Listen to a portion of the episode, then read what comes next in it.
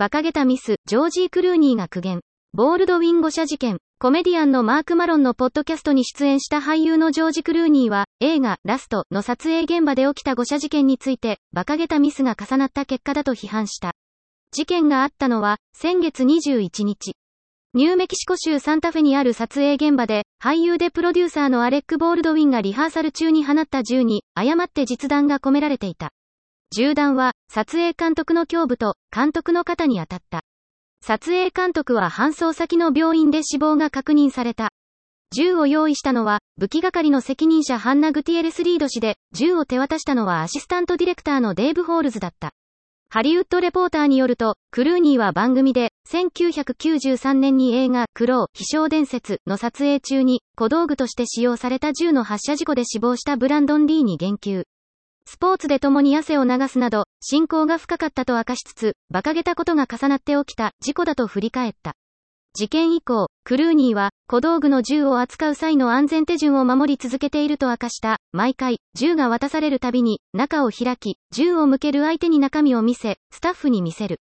ワンテイク取りを終えるごとに、武器係に戻す。これを繰り返している、と話した。ラストの事件について、40年間俳優をしてきた、とした上で、銃の責任者は小道具係か武器係しかいない、と、いずれかの落ち度との考えを示した。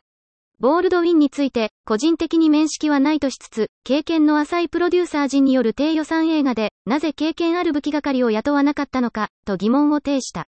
ボールドウィンは、同作品に、俳優、兼プロデューサーとして関わっている。クルーニーはまた、スタッフらが撮影前、実弾入りの銃で射撃訓練を行っていたと報じられていることについて、本当であれば、常軌を逸している、腹立たしい、と憤りを示した。さらに、コールドガンという言葉は、聞いたこともない、とも話した。捜査当局によると、ボールドウィンは銃を受け取る際、アシスタントディレクターから、実弾が込められておらず、安全であることを意味するコールドガンだと伝えられていた。クルーニーは、事件が意図的なものではないとの考えを示しつつ、悲劇が重なったことだが、同時に、馬鹿げた間違いが多かった、と語った。なお、ボールドウィンは事件後、過ちが繰り返されないため、今後はすべての撮影現場で、警察を雇うべきと自説を展開。ネットでは、的外れな提案だとして、皮肉の声が相次いだ。